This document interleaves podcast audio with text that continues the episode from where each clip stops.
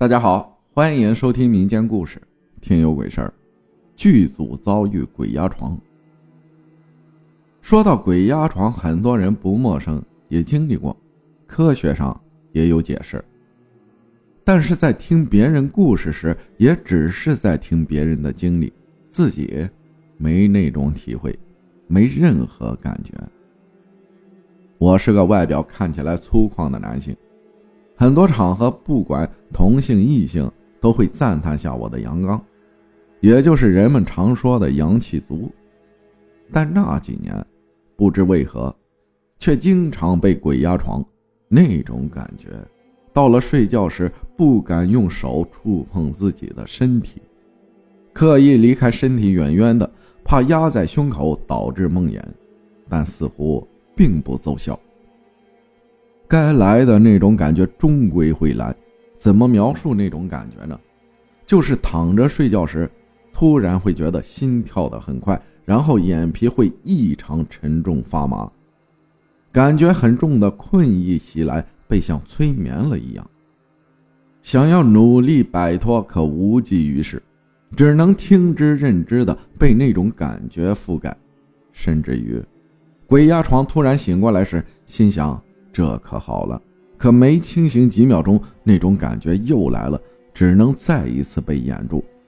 奇怪的是，有时候会感觉呼吸特别困难，几乎快憋死的时候才能突然醒来；有时又没憋闷的感觉。一开始很害怕，但慢慢习惯了，甚至于后来竟然享受了有时异样的鬼压床。有时候的感觉很真实，被人亲吻、抚摸，那种感觉太真实了，真实到自己竟然享受的沉浸其中。有次，竟然快被弄得出马了，以至于后来甚至会期待这种异样的梦魇。题外话说了这么多，来说说一次记忆特别深刻的，发生在大中午的，令我。毛骨悚然的鬼压床。记得那是二零一二年的冬季，我放假期间去到一个影视剧组里面管理群众演员。那部拍的是枪战戏，拍摄地点是一个深山老林里人迹罕至的一个影视博览城的一个很有年代的四合院里。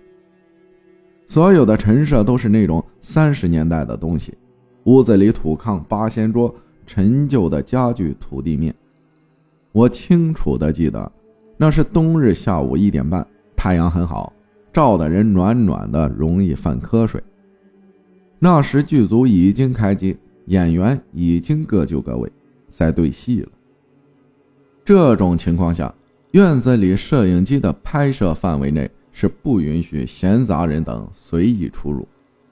我觉得有点迷糊，就交代给我的同事说：“帮我看着点我去屋里炕上躺一会儿。”我推门进了北屋，屋子里很暗，也很静，能清楚的听到院子里演员们的说话声。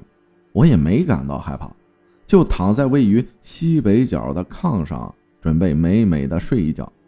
结果，我刚躺炕上，耳朵里还能听到院子里说话声，可突然一种异样的感觉袭来，我自知要有情况，心跳也加速了，但又没办法摆脱，只感觉到眼皮困得麻的简直睁不开。我心想，也不至于这么困，咋会睁不开眼呢？又要被鬼压床了。就在这时。突然，一股外来的力量嗖的一下从屋子的西南角一下子窜到我的脚上。如果看过美国灾难片《后天》的朋友，应该能记得冰冻图书馆的那个场景，就是门迅速的被冰冻。对，就是这种感觉。我觉得自己从头到脚迅速被冰冻了一样，迅速麻木了，就像被一种力量迅速覆盖了一样。我心里很明白，眼球也能动，但四肢一点儿也动不了，想喊也喊不出。耳朵也能清楚的听到院子里的声音，心里也想：这时要是谁一开门拍我一下就能好了。可我只能想，却发不出任何声音。而就在此时，我的耳朵两边传来现实生活中听不到的声音，就是类似于那种佛教道场一种古刹的那种嗡嗡嗡的声音。我心里默念阿弥陀佛，念时这声音啊就能远点不念了就会近点就像是很多苍蝇在耳边嗡嗡一样，而且隐约间眼角的余光能瞄到炕边上一个模糊的黑影。这时我简直血压要爆表了，心想这是大白天见鬼了呀！瞬间头发全炸起来了。鸡皮疙瘩起了一身，但也没有任何办法。就在这时，只听到门“咣”的一声，我瞬间从床上蹦了起来，手机都从兜里摔到地上去了。原来是同事推门进来了。后来我说不舒服，就请假早离开了现场。外面搭了个顺风车，是另外一个剧组的置景工作人员。我惊魂未定的给他讲了我刚才的经历。末了，我问大哥：“你们见多识广，这世上难道真的有那种东西存在吗？”